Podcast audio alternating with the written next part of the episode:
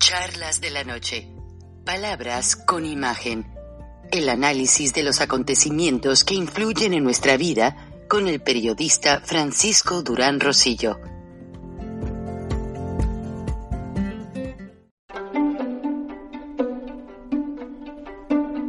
Frank Durán Rosillo eh, te saluda y los saluda a todos ustedes, su amiga María Celeste Raraz, para invitarlos a que se suscriban a mi canal de YouTube María Celeste Raraz, tal como mi nombre, donde les informo todas las semanas eh, sobre entrevistas que tienen un tema que ayuda a mejorarnos como personas y de paso son interesantes.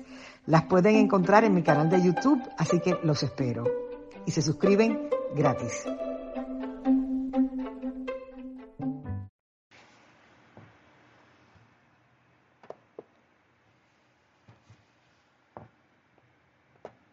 Recording in progress. Cuando yo les hablaba la semana pasada sobre el primer intento de negociación de parte de los presidentes de Ucrania y Rusia, que a través de sus comisiones, teniendo como parte negociadora un gobierno neutral, y no funcionaron. Ahora se va a otra ronda de negociación, pero como dice el presidente de Ucrania, dice, eso lo tiene, lo tiene que manejar él directamente con Vladimir Putin, no con comisiones.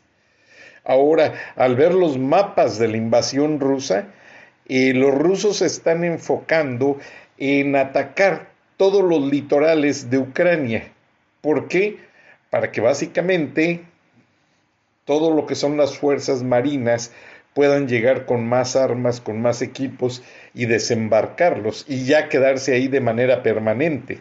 Esa línea de 40 millas de equipo militar que tomaron las fotos de satélite, no sé si se vio en otros países, fue precisamente para hacer la permanencia militar rusa en Ucrania.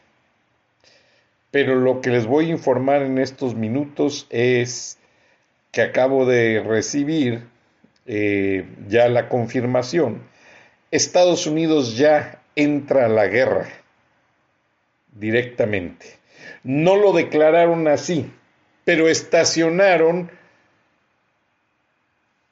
a lo largo de la frontera de Polonia 10 o 15 millas antes de la línea fronteriza equipos lanzamisiles Patriot que fueron tan usados en la guerra en Irak y que destruían en el aire aquellos misiles que Saddam Hussein lanzaba sobre el territorio israelita y otros países vecinos. Aquellos famosos misiles Qud, no recuerdo el nombre, pero los destruía en el aire, los fragmentaba y pues ya no hacían tanto daño. Bueno, pues eh, a los pocos minutos, porque estoy suscrito al, sistema de boletines de la Casa Blanca y del Departamento de Defensa, pues ya la periodista eh, de CBS News, notoriamente eh, pues haciendo el reporte de última hora, como lo vamos a ver, da a conocer, da a conocer Nora O'Donnell, que está allá en la frontera de Polonia, incluso hasta entrevistó a militares norteamericanos que no pudieron dar la cara, la identidad, porque ellos consideran que esto no es entrar a la guerra. Aclaro, para mí pues ya definitivamente sí significa una presencia norteamericana. Pero lo que los militares norteamericanos trataron de dejar muy claro es que así como Estados Unidos está colocando sus eh, equipos militares a lo largo de la frontera, lo están haciendo Alemania, Francia y todas las naciones de la comunidad europea. De manera tal de que si Putin decide, porque ya lo amenazó, lanzar armas nucleares, pues cuando menos que éstas sean destrozadas en el aire y no logren explotar en tierra, el efecto de la radiación sería menor, se disminuiría. Perdón, estoy en vivo y no puedo cortar. Pero vamos a ver el reporte de Nora O'Donnell, muy interesante, muy bien presentado. Y pues no es para que se alarmen, porque se supone que todo va dentro de un paquete estratégico de defensa del apoyo que les están dando Estados Unidos, las naciones europeas y los 40 países que pertenecen a NATO, la OTAN, la Organización del Tratado del Atlántico Norte. Entonces, esto significa que ya a partir de cualquier momento, Estados Unidos pues tiene que activar los controles de, esas, de esos misiles y técnicamente Estados Unidos está participando ellos dicen en la defensa de Polonia, pero para mí ya es en lo que será la tercera guerra mundial. Vamos a escuchar los reportes y les hago una traducción al final para que nadie se pierda eh, y tenemos audiencia que habla inglés para que lo entiendan ellos y después ya lo comentamos. Adelante.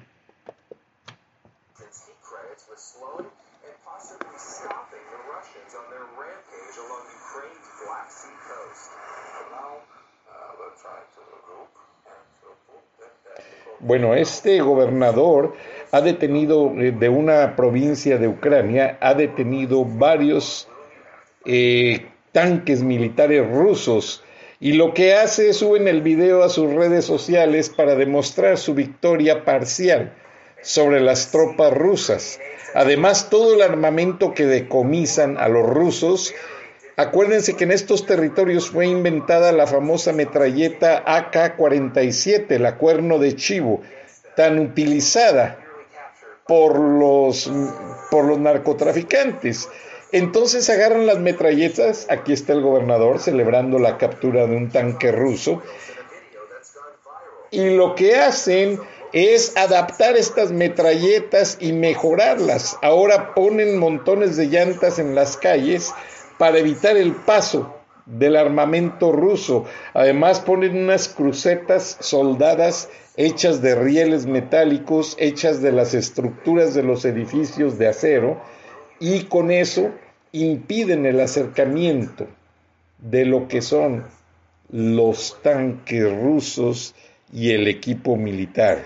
Ahora vamos a pasar más adelante con lo que es ya el reporte de la periodista Nora O'Donnell, que también está muy interesante, la titular de CBS Evening News.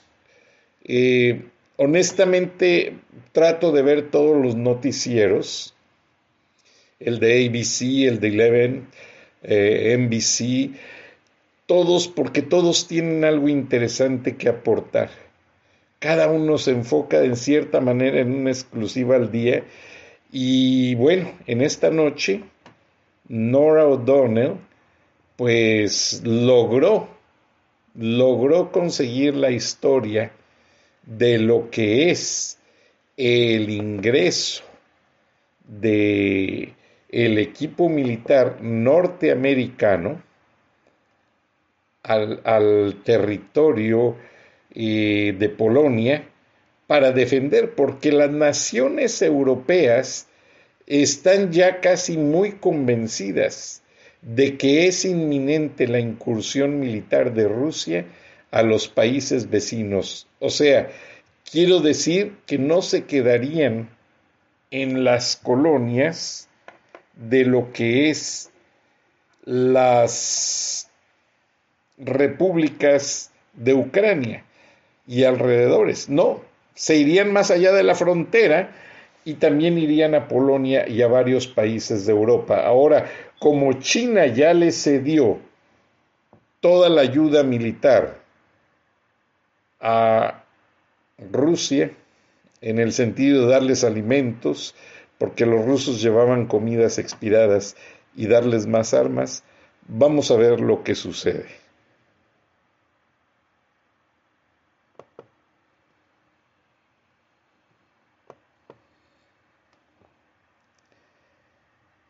Vean nada más la destrucción masiva, pero ya el presidente Biden va a visitar mañana, o sea, en unas horas, las naciones europeas para negociar, buscar un punto de negociación pacífica de última hora. Pero creo que Rusia ha malinterpretado que no va a haber punto de, negociación si le están eh, enviando a los países europeos misiles, misiles Patriot y les van a mandar aviones de guerra. Ahora, el presidente ucraniano habló vía eh, virtual, vía Zoom, con el Congreso canadiense. Y pues fue muy emotivo. Y mañana en unas horas lo hace con el Congreso de los Estados Unidos. Ahora Polonia y Estados Unidos van a entregar gran cantidad de aviones bombarderos. Y pues esto va, va a hacer que Putin reaccione de una manera muy ofensiva. Putin no va a querer perder esta guerra. Entonces, todo esto anuncia y apunta a que sí va a haber un encuentro bélico. Pese a que los funcionarios de Washington lo niegan, puede ser que se dé. Ahora, nada está escrito.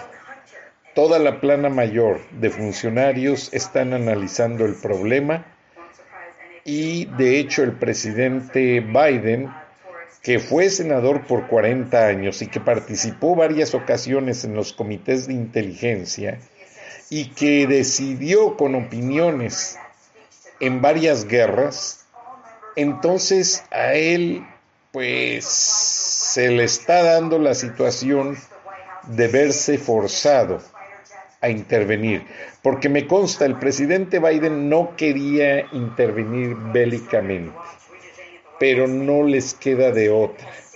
Ahora aquí la periodista Nora O'Donnell, que está transmitiendo en vivo desde Ucrania, pues vean, ahí está ya visitando a 40 millas, a 14 millas de la frontera con Ucrania, están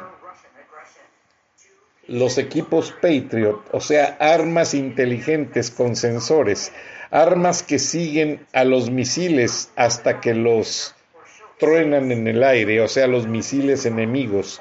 O sea, eh, cada misil Patriot no se pierde porque tiene teleobjetivos teledirigidos que no solamente siguen el calor, sino que llevan cámaras y llevan radares y hasta que encuentran al misil enemigo lo destruyen y vean, las caras de los militares norteamericanos están cubiertas. O sea, esto es más inminente y se hace más abierto que va Estados Unidos a participar de manera más directa.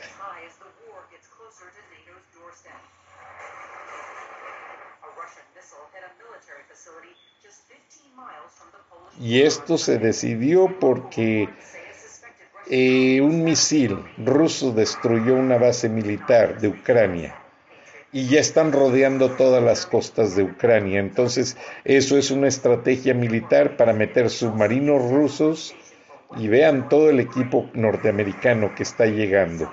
Además, Alemania y otros países también están mandando equipo militar. Qué lástima porque esto va a ser un super encuentro bélico. Y aparte se esperan ataques cibernéticos en los países que intervengan. Y el encargado de manejar estos equipos, este hombre que vemos en la pantalla, de apellido, si no me falla la memoria, ahorita va a salir, sí, Gregory Brady eh, mayor general Gregory Brady de sistemas operativos del Army y es el encargado directamente del equipo que lanza los misiles Patriot. Pero a la periodista se le dio la oportunidad de ir por ser la única que estaba cerca. O sea, el ejército no tuvo preferencia, sino que era la única que estaba cerca y que lo había logrado. Y aparte, este, en la noche, desde anoche les informamos de esta productora del canal de televisión más visto que puso letreros diciendo no a la guerra y acusando a Vladimir Putin. De inmediato esta estación que tiene 255 millones de rusos entre la audiencia y además sale a otros países del mundo, la coproductora fue detenida, el programa fue cambiado del aire, pusieron otra cosa mientras se arreglaba y la policía entró por esta mujer, quien tuvo una sesión de corte y después de pagar casi unos 280 dólares de multa, quedó citada a declarar protesta, a declarar por qué protestaba contra la guerra y contra el presidente Vladimir Putin y hay cargos muy fuertes en su contra. Entonces, lo que está pasando en Rusia básicamente está afectando también en la guerra, o sea, está teniendo reacciones en la guerra. ¿Por qué razón? Porque los rusos no quieren esta guerra.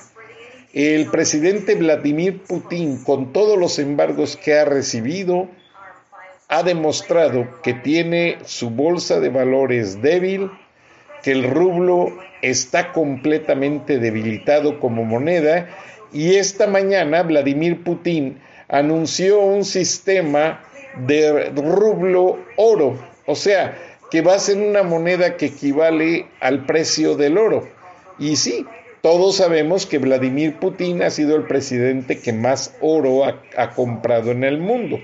Ahora no sé de qué manera lo va a manejar, pero Vladimir Putin ya puso una alerta con el gobierno chino de que manejen una moneda virtual para ambos países, como ya la maneja China, eh, eh, entonces que en combinación con el rublo oro puedan fortalecerse. Honestamente no sabemos qué tanto vaya a pasar y esperamos muy atentos en unas horas el mensaje del presidente ucraniano a lo que es el Senado de los Estados Unidos. Es todo lo que está pasando hasta este momento y les explico el formato. Las estaciones de radio que nos sintonizan me piden hacer una reseña, un brevario de lo que está pasando en la guerra, porque muchos hijos de nuestros connacionales que trabajan en el campo, en las fábricas, en infinidad de lugares, algunos de sus hijos andan participando en esta guerra, ayudando a solucionar la paz, vigilando desde los países europeos. Estados Unidos ya tiene en su base militar de Alemania más de ocho mil soldados. Dios los bendiga y ojalá esto no sea el inicio de una tercera guerra mundial, porque entonces sí habría consecuencias deplorables. Ya con dos millones de refugiados que han llegado incluso a México, ayer lo informamos, para pasar hacia los Estados Unidos, que han llegado a Polonia, Alemania, a muchísimos países, ya es bastante deplorable. Rusia ha perdido casi siete mil soldados y tiene dieciocho mil heridos.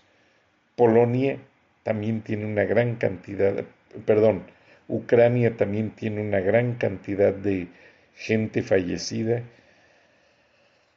y no es bueno informar de una guerra. Se los digo porque me ha tocado cubrir varias en vivo como reportero en el frente de guerra y no es nada divertido. no comes en tres o cuatro días el olor a sangre de los cadáveres que están a un lado tuyo porque no hay para dónde llevarlos. Se vuelve bastante penetrante. Me tocó a mí en El Salvador el calor de la selva.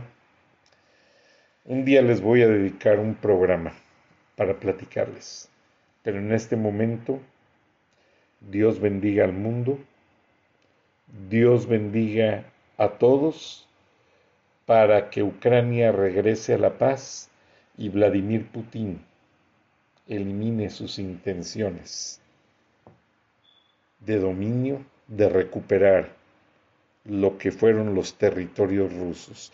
Eso es lo que quiere Putin, recuperar y volver a ser su Unión Soviética como era hasta 1991, en que Gorbachev perdió aquel golpe de Estado y regresó ciertas repúblicas a sus gobiernos originales. Y eso Putin, como agente y directivo de la KGB, nunca se lo permitió a Mikhail Gorbachev. Pero ahora vamos a hablar de lo que sucede en México. Sí, la gente ya está molesta por el tiempo que se acerca, el 10 de abril, para revocar el mandato de López Obrador. El programa de ayer les hablé de los que hablan a favor, de los que hablan en contra, pero esto es un ejercicio, como lo van a ver al final de este programa, que lo explica un experto, un ejercicio legal que necesita tener una solución legal que está en la Constitución y que es la ley de revocación de mandato. O sea, no es un capricho político, el mismo López Obrador lo promocionó, ahora hay que utilizarlo.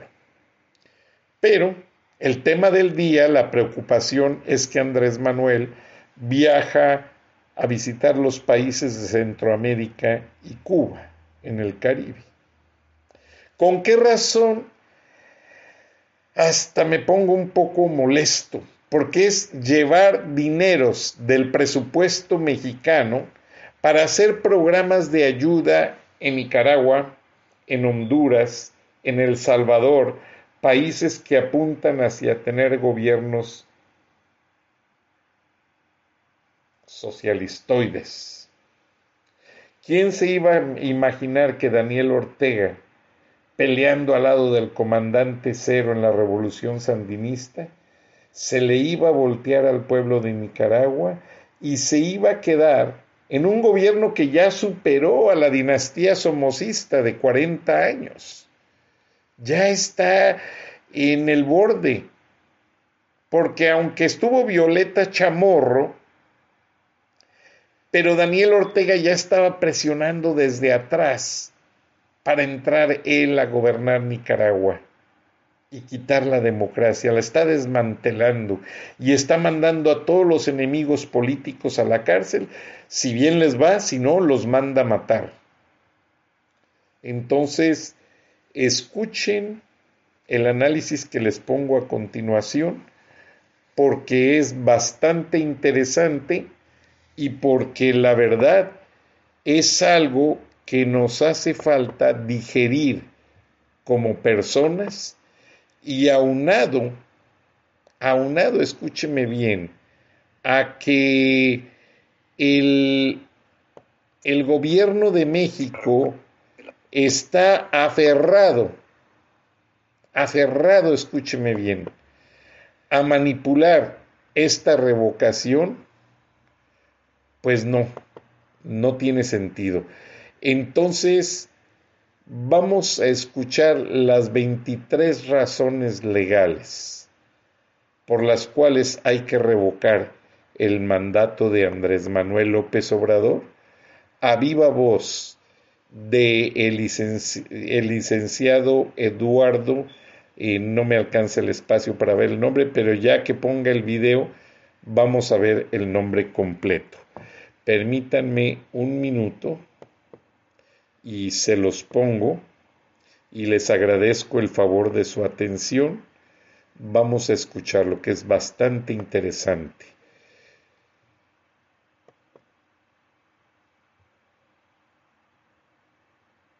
Déjenme nada más hacer aquí.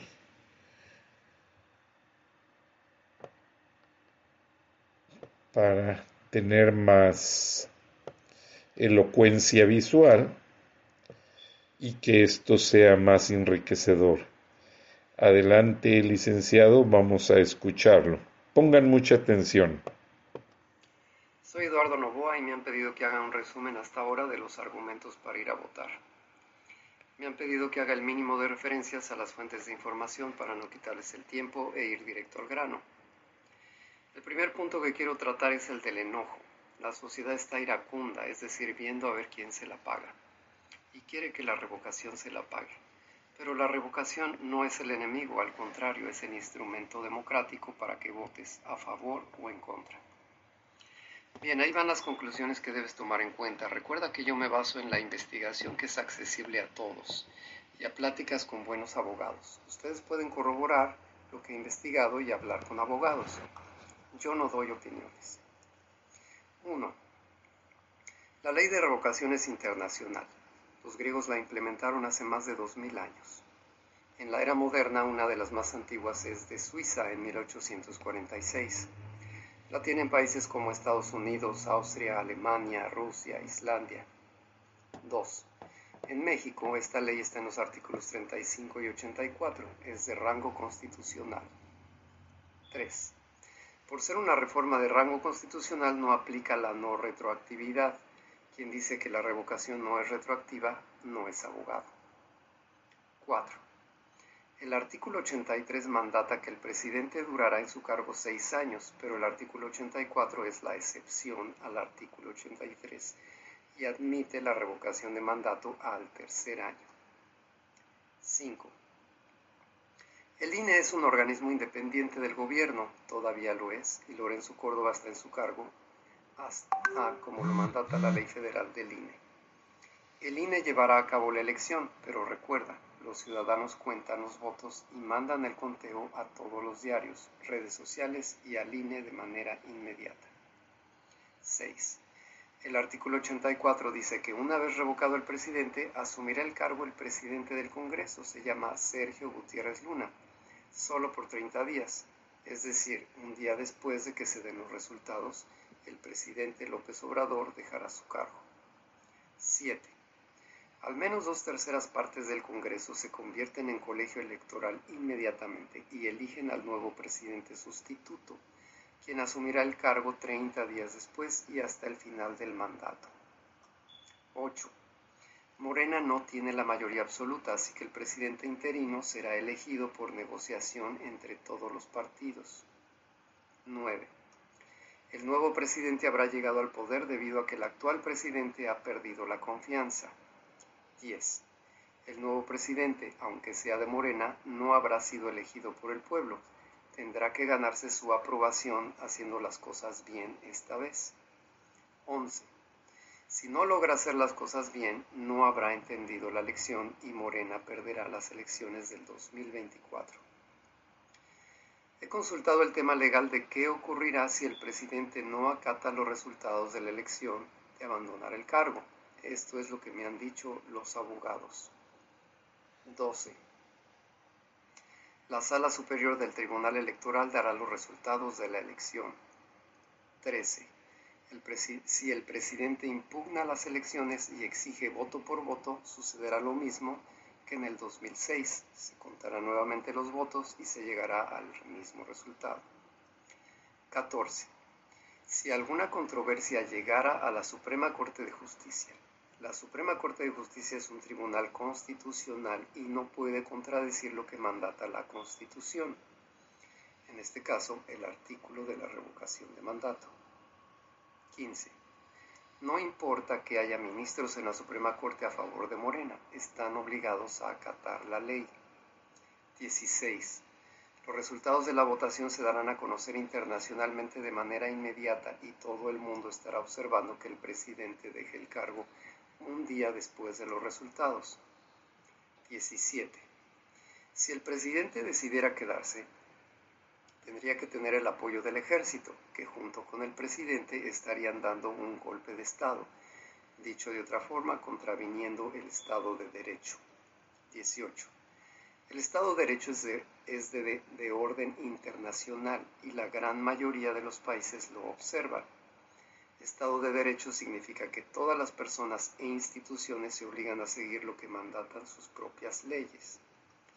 19.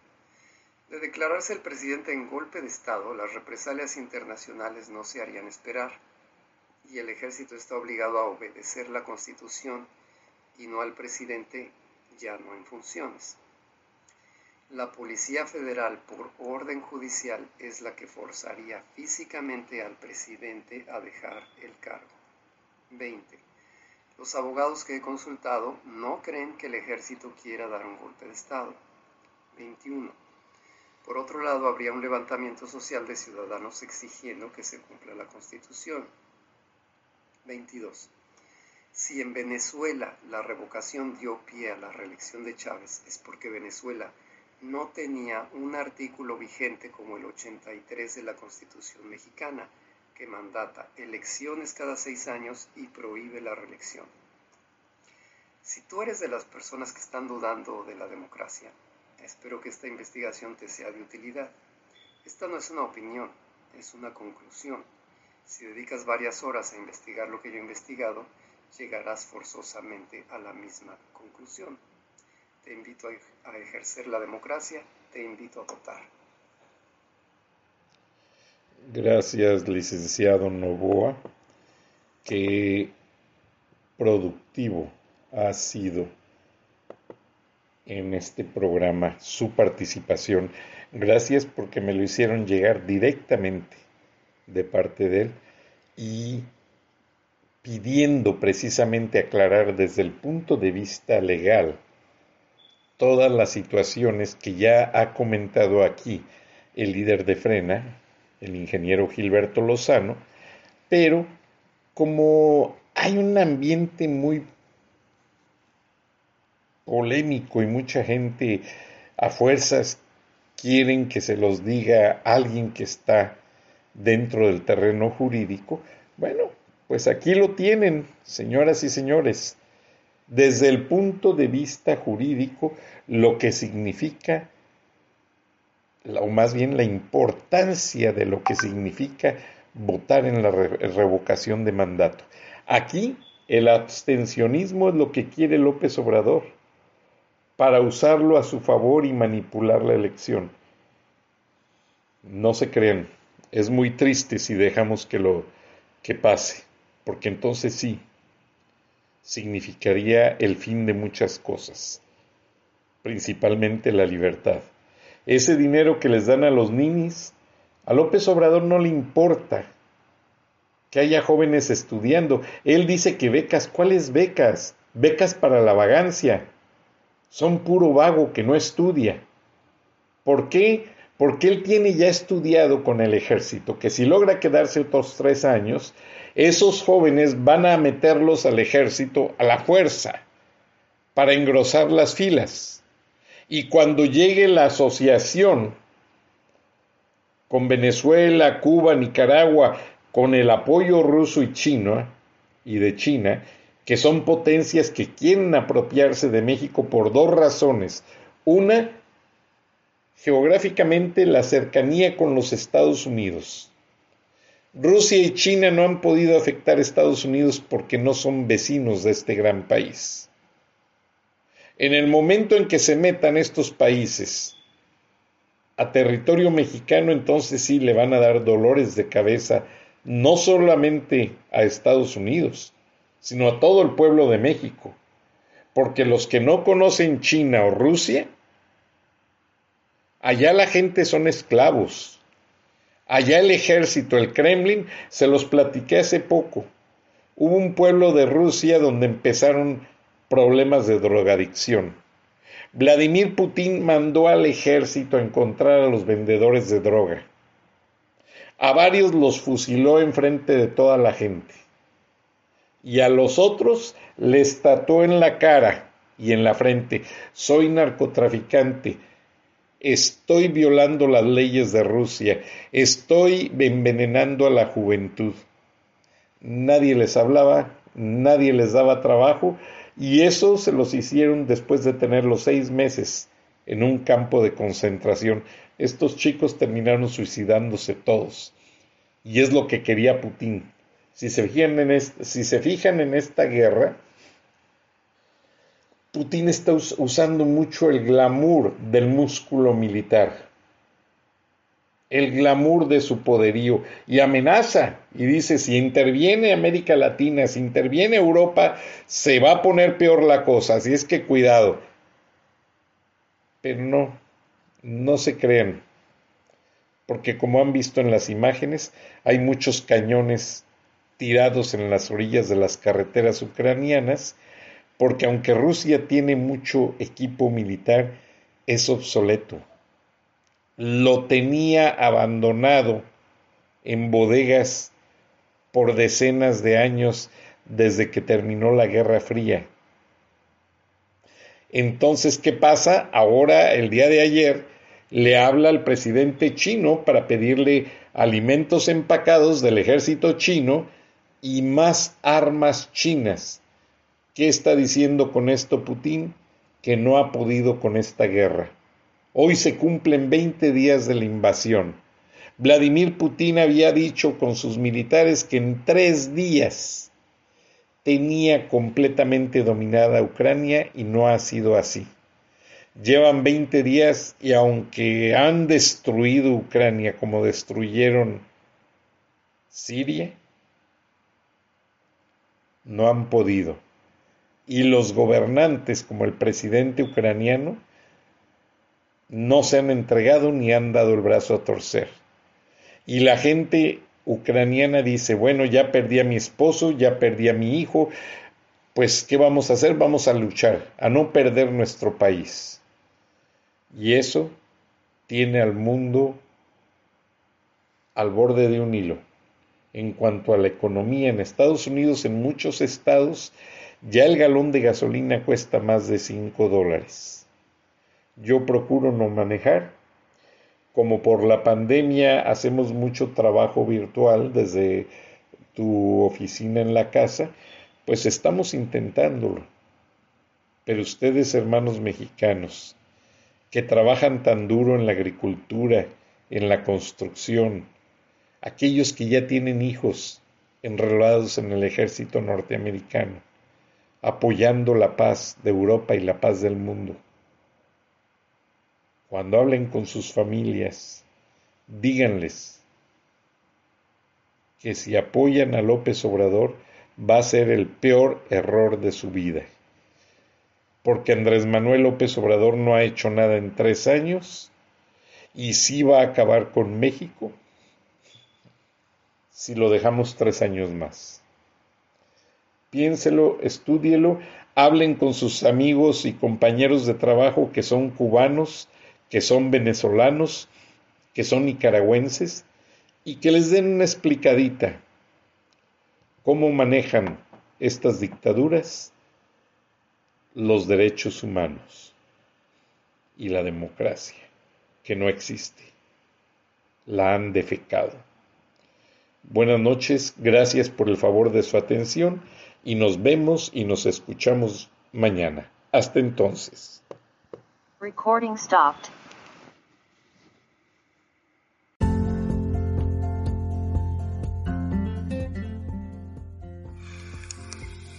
Escuchaste el análisis de la noticia, transparente como el agua, con el periodista Francisco Durán Rosillo